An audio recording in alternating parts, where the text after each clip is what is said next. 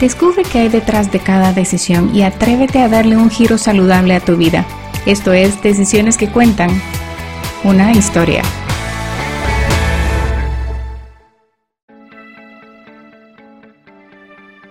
Burnout es la tendencia del siglo XXI.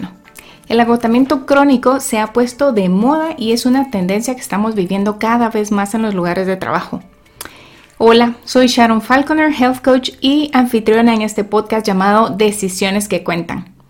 En mayo, la Organización Mundial de la Salud reconoció el agotamiento laboral como un fenómeno global.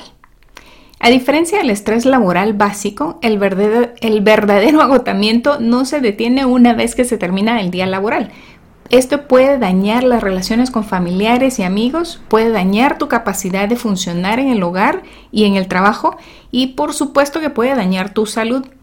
Las mujeres tenemos más probabilidades de sufrir agotamiento en el lugar de trabajo que los hombres, según un artículo que leí recientemente en donde investigadores de la ciudad de Montreal lo descubrieron recientemente el año pasado. ¿Y por qué? Porque los desafíos de, equilibrio entre la vida laboral y la personal agravan lo que es el estrés profesional. Leyendo sobre este tema, eh, Jessica Foley, que es una consejera de salud mental en Estados Unidos, dice que otro contribuyente es el peso de la carga mental, que muchas mujeres soportamos con esta lista de tareas invisibles que tenemos en la cabeza o detrás de escenas, como por ejemplo programar citas de juegos de los hijos o coordinar actividades familiares, entre otras cosas. Las buenas noticias es que el, el agotamiento o el burnout no ocurre de la noche a la mañana. El burnout es lo que sucede a largo plazo el estrés no abordado o el estrés acumulado. Así que si vas por ese camino, hoy te dejo cuatro acciones que, te pueden ayudar a evitar el estrés acumulado y cambiar el curso. La primera, mantente social. El tiempo con amigos a menudo es lo primero que cortamos de tajo cuando estamos ocupados y estresados, pero realmente es lo único que debemos evitar. Reunirte con una amiga a tomar un café, un té o tu bebida favorita después del trabajo es divertido, es reparador y lo más probable es que tus amigas entiendan exactamente cómo te sientes. Invertir una hora con alguien con quien nos sentimos realmente conectados, particularmente en el caso de nosotras las mujeres, reunirnos con otra mujer, tiene un efecto hormonal en nosotros que es muy positivo y terapéutico. Eh, incluso si no hablaste de tus propias cosas, sino que solo escuchaste la historia de la otra persona. Eh, hay, poder real en no sentirse solo. A mí me encanta cuando tenemos nuestros desayunos o almuerzos con mi grupo de, amigas a quienes confío muchas cosas personales. Es un alivio realmente poder tener ese tiempo para nosotras y platicar por largos ratos y de paso disfrutamos de unos deliciosos platillos. Nutrimos varias áreas de nuestro círculo de la vida. El segundo, cambia la multitarea por tareas individuales. Otra palabra muy de moda y generalmente nos pasa a las mujeres es el multitasking. Bueno, te cuento la noticia de última hora. La multitarea no nos hace más productivas. Puede parecer que lo estamos logrando cuando revisamos nuestro correo electrónico, publicamos en Instagram, hablamos con nuestros hijos y cocinamos la cena al mismo tiempo. Pero Demasiados malabarismos afectan nuestro enfoque y capacidad de estar presentes en cada una de estas actividades y nos está estresando. La multitarea está altamente reforzada en nuestra sociedad, pero la tarea única o individual también funciona en el trabajo. En lugar de comenzar el día revisando el correo electrónico o redes sociales, prueba a empezar primero haciendo tu trabajo real. Aprovecha los tiempos de intenso trabajo Luego revisa el correo electrónico y las redes sociales más tarde.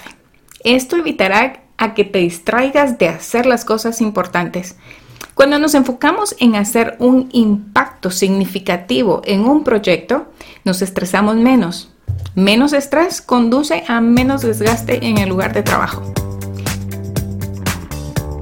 Para que conozcas más de mi contenido, me encuentras en redes sociales y mi página web como Decisiones que Cuentan o sharonfalconer.com. El tercero, solicita ayuda y acéptala. Las mujeres que hemos experimentado agotamiento en el lugar de trabajo A menudo intentamos hacer todo por nosotras mismas. Pensamos que, que pedir ayuda nos hará ver como inútiles o poco habilidosas. Entonces, saquemos algunas de las tareas de nuestra lista. ¿Puede tu esposo lavar la ropa? ¿Puedes intercambiar cuidado de los niños o, cenas ocasionalmente con alguna amiga? ¿Puedes limitar las actividades extracurriculares que, que son como choferear a los niños constantemente? ¿Podrías hacer tus compras en línea para que te las entreguen a domicilio?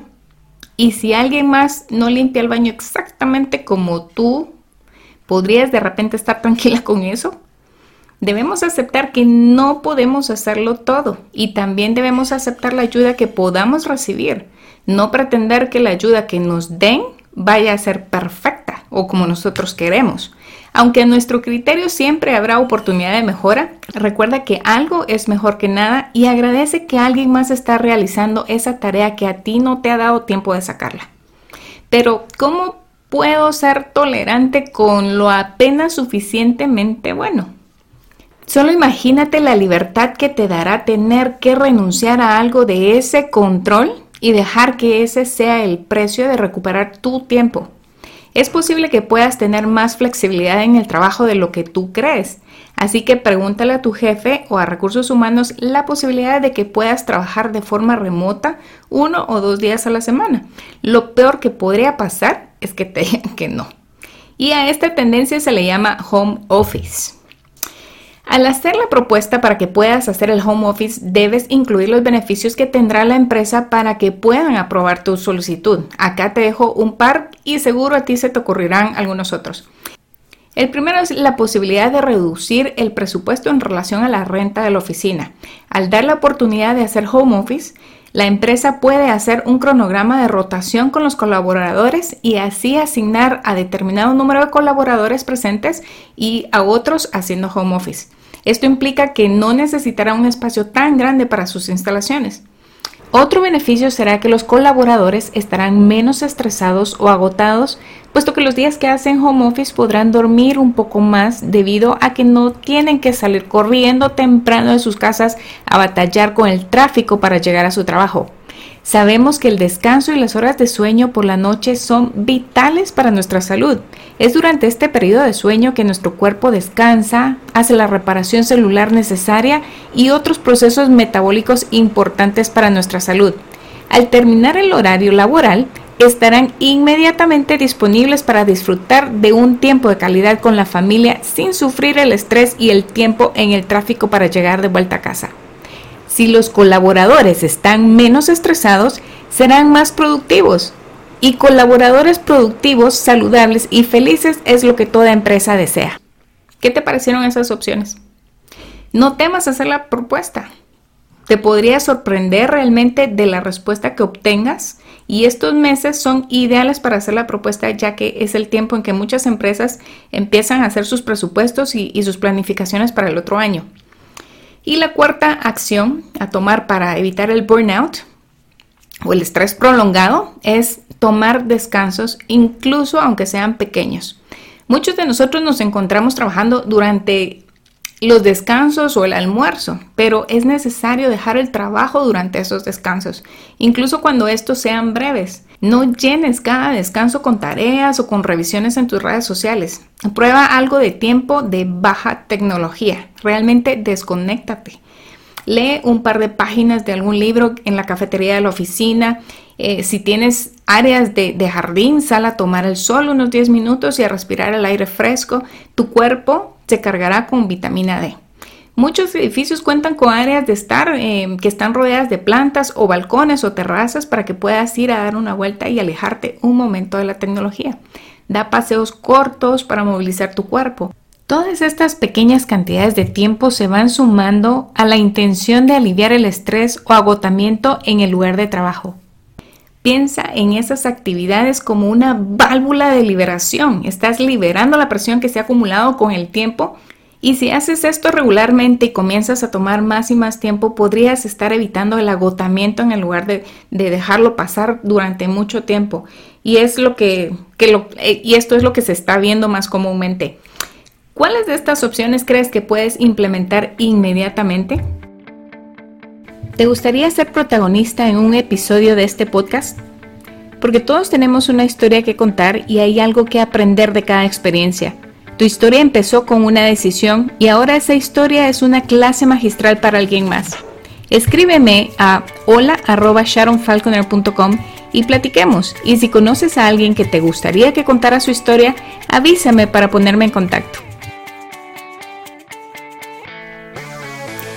Comparte esta información con tus colegas de trabajo, familiares y amigos y sé parte del movimiento de decisiones que cuentan para disfrutar de una vida llena de salud y bienestar. Recuerda que la decisión más importante es la que estás a punto de tomar en este preciso momento. Así que es hora de tomar decisiones que cuentan y contar tu historia. Hasta la próxima.